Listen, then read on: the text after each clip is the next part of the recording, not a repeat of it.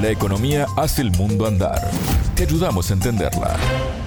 Bienvenidos al espacio de economía de Sputnik. Desde Montevideo los saluda Martín González. Me acompaña Natalia Verdún. ¿Cómo estás, Natalia? Hola Martín, muy bien, muchas gracias. Hoy nos centraremos en la reforma laboral que se está estudiando en la Asamblea Ecuatoriana. El tema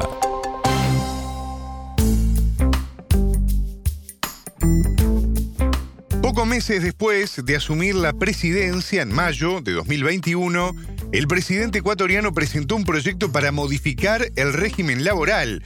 ¿Esa es la que se discute ahora, Natalia? No, se trata de otro proyecto que fue presentado en octubre de ese mismo año por el Frente Unitario de Trabajadores. Esto luego de que la iniciativa del Ejecutivo, la llamada Ley de Creación de Oportunidades, no llegara a debatirse en Asamblea por varios errores de fondo y de forma. Esta semana terminó el debate en el legislativo del primer informe que elaboró la Comisión de Derecho al Trabajo y la Seguridad Social del proyecto del Frente Unitario de Trabajadores, por lo que el texto volvió a ese ámbito. Se puede decir entonces, Natalia, que todavía el proyecto está en proceso, pero ¿Cuáles son los puntos que se debaten? Sí, todavía no sabemos cuál será el texto final, pero el presentado por el Frente Unitario de Trabajadores tiene varios puntos. Por ejemplo, modificar el régimen de contratos. Actualmente el Ministerio de Trabajo tiene la potestad de crear modalidades contractuales. Y según la FUT, esto dio paso a contratos precarios, sin estabilidad, que no garantizan un mínimo de remuneración. Sobre este tema conversamos con Angie Toapanta Ventura, ella es abogada sindical, magíster en Derecho Laboral y Seguridad Social y coordinadora ejecutiva del Centro de Investigación y Defensa al Trabajo que acompaña el proceso de elaboración del proyecto. Escuchamos qué nos dijo sobre los contratos laborales. La entrevista. De esas formas contractuales, más o menos en este momento se encuentran vigentes 10. Y el discurso que fomentaba la creación de esos contratos era que eran muy necesarios para poder crear empleo. Sin embargo, después de menos algunos años de que estos contratos han entrado en vigencia, lo que vemos es que realmente no han funcionado y solo han servido como para desagregar o para disminuir aquellos empleos formales de, de maneras muy chiquitas. Hay contratos de este tipo que no llegan ni a las nueve personas registradas por contrato. Entonces, son contratos que no deberían existir porque son precarios y lo que se le ha planteado a la Asamblea en el proyecto de ley es que los contratos solo puedan crearse por la Asamblea Nacional y no por el Ministerio del Trabajo. A raíz de esto, no existe un salario básico uniforme. Es más o menos como una especie de trabajo por tarea camuflado, de manera que se le paga a las personas en función del trabajo que realizan y eso no implica que puedan llegar a tener un salario básico. Esas modalidades contractuales están vigentes y de hecho no son tan utilizadas hay otro tipo de contratos que son más utilizados. Uno de ellos es el contrato indefinido que lleva vigente en nuestro país ya hace algún tiempo.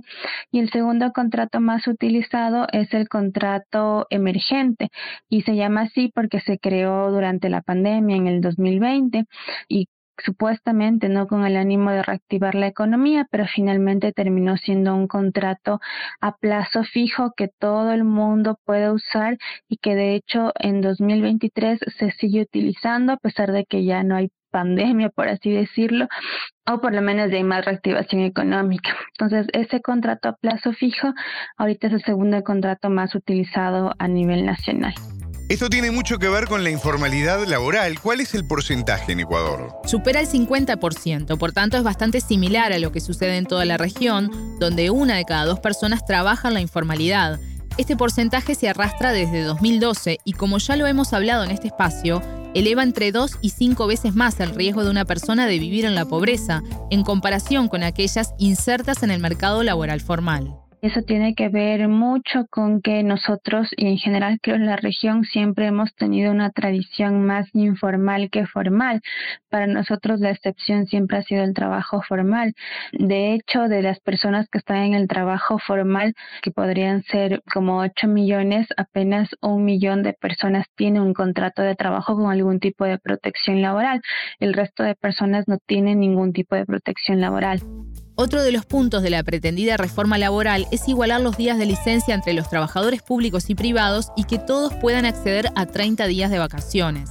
La abogada y magíster en Derecho Laboral y Seguridad Social consultada nos explicó que hasta la década de los 2000 no había en Ecuador diferencias entre los cargos administrativos y obreros del sector público, ni tampoco con el sector privado. Pero con esta división que se produce en el gobierno de Rafael Correa, se crea un régimen jurídico para los obreros y otro régimen jurídico para los administrativos. Y esa división es importante porque ahí es donde nace la diferencia de las vacaciones.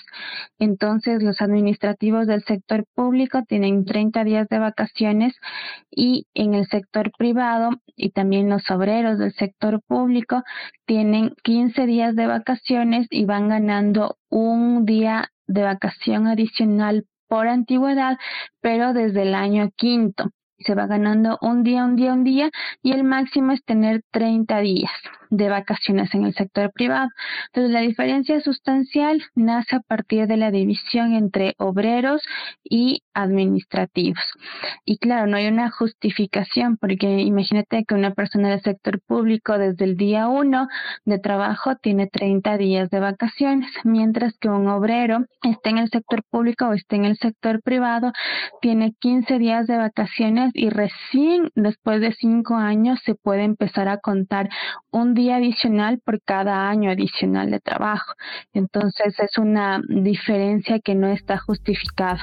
Decíamos que recién se está estudiando el texto, Natalia, pero a priori hay voluntad política para aprobarlo. Se lo consultamos a la entrevistada y esto nos dijo. Se ha conversado mm, preliminarmente con varias bancadas y en principio sí habría votos, sin embargo la propuesta todavía no acaba de discutirse. Creo que va a llegar un momento en el que tendremos que ingresar a la parte de reforma sindical, que es una parte importantísima para poder potenciar el sindicalismo en el país y seguramente ahí será cuando tengamos a personas que manifiesten su oposición o que ya transparenten un voto negativo en la reforma. Por último, le preguntamos sobre las principales reivindicaciones de los trabajadores ecuatorianos para este primero de mayo. En Ecuador estamos pasando por una ola de violencia bastante grande que también está afectando a las y los trabajadores que día a día tienen que salir a buscar cómo obtener ingresos para sostenerse y que también son víctimas de la delincuencia. Una de las primeras consignas del primero de mayo es que se tomen acciones reales, conscientes, apegadas a la realidad social para poder reducir los índices de criminalidad y de violencia en el país. Y eh, lo segundo siempre tendrá que ver con eh, la defensa de todos los derechos laborales. Este primero de mayo tiene una apuesta para que se apruebe la reforma laboral que ha presentado el Frente Unitario de Trabajadores y también tiene una apuesta para todo lo que implica la defensa de la seguridad social. Hasta acá la entrevista con la abogada sindical Angie Toapanta Ventura, magíster en Derecho Laboral y Seguridad Social, coordinadora ejecutiva del Centro de Investigación y Defensa al Trabajo, que acompaña el proceso de reforma laboral en Ecuador. Muchas gracias, Natalia. De nada, las órdenes. Contante y sonante desde Montevideo.